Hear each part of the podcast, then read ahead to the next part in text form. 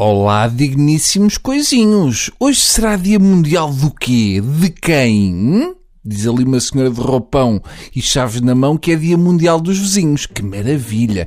Vamos todos jantar à luz das velas na sala dos condóminos.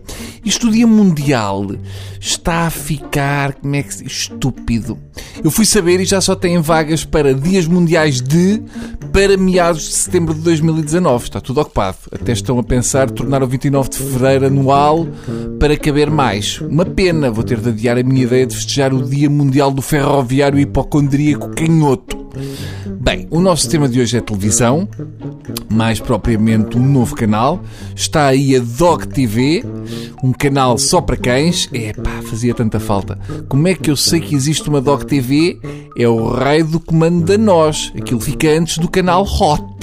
Mas quantas vezes eu pensei que o que fazia falta era um canal só para cães, como há para bebés? Muitas vezes pensei, Bruno, para este país ser alguém em termos de países, o que faz falta é um canal de TV só para cães e uma estação de rádio para hamsters. Sinto que o segundo faz mais falta. Uma estação de rádio com música fixe, a bombar, é essencial para os hamsters não estarem ali às voltas na roda a seco. Quem já correu em passadeiras de ginásios sabe bem que sem música aquilo é psicologicamente complicado. E a vida de um hamster é essencialmente correr numa passadeira redonda.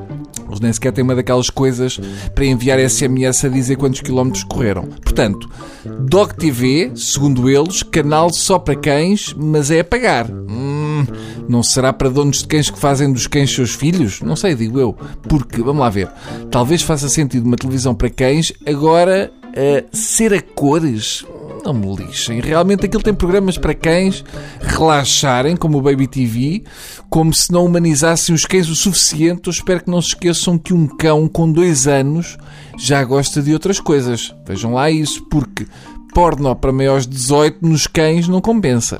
Mas há algum cão que se sente a ver aquele canal? Um cão, um animal que pode ocupar o tempo com coisas que o preenchem tanto como lamber os próprios testículos. Eles conseguem lamber os próprios testículos, portanto não vão perder tempo a ver televisão. Alguma vez eu perdia tempo a ver as notícias, pudesse estar a, a coisa. Hum, alguém acredita que um cão anda em stress a jantar depressa porque há a biografia da Lácia às 11 e depois um prós e contras sobre ficar preso de costas com os testículos torcidos?